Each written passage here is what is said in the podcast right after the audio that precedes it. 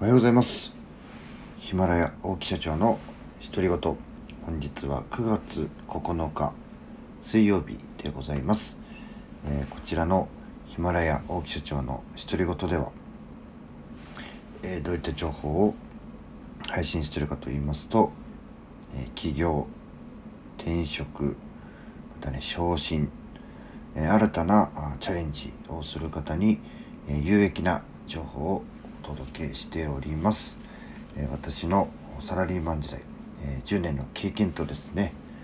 え起業して8年の経験をもとにですね、え私の独断と偏見でこれが有益だろうというふうに、え判断させていただいた情報というのをですね、え勝手に、え配信して、えいるわけでございます、え本日9月9日1回目の投稿に関しましては、えちょっとですね今声がガラガラな状態なんですけどもまあ風邪をひいたとかね体調が悪いとかっていうわけではございません、えー、昨晩ですね何時ぐらいでしょうか？あ8時8時前ぐらい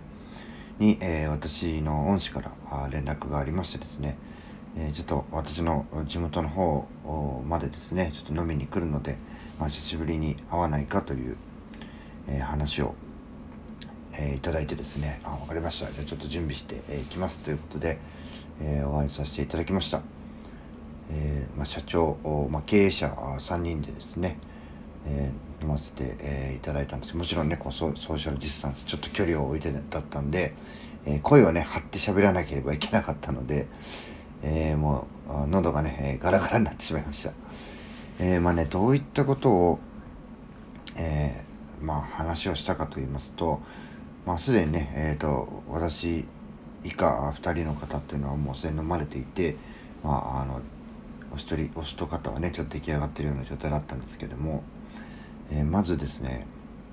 その経営して、えー、誰しもがですねこう落ち目を迎えたりする時っていうのがあります。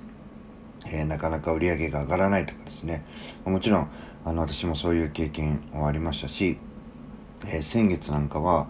まあ、コロナのねちょっと煽りを受けて、え売り上げというのが急落しました。もちろんねそういう時はあります。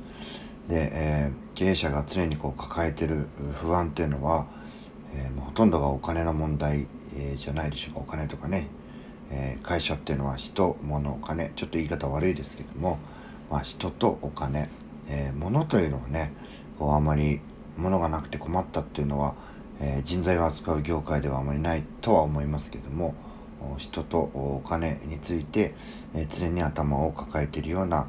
え、状態だというのがこれはね中小企業どこもそうなんじゃないかなというふうに思います、まあ、そんな中でですね、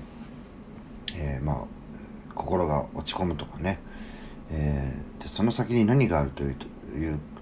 何があるかといいますと、え自暴自棄になってですねその自暴自棄まあ、ストレスがたまるんですね。でそれをね、まあ、どこで発散するのかという、まあ、何にとかですね。でそれがですね、やっぱしあの、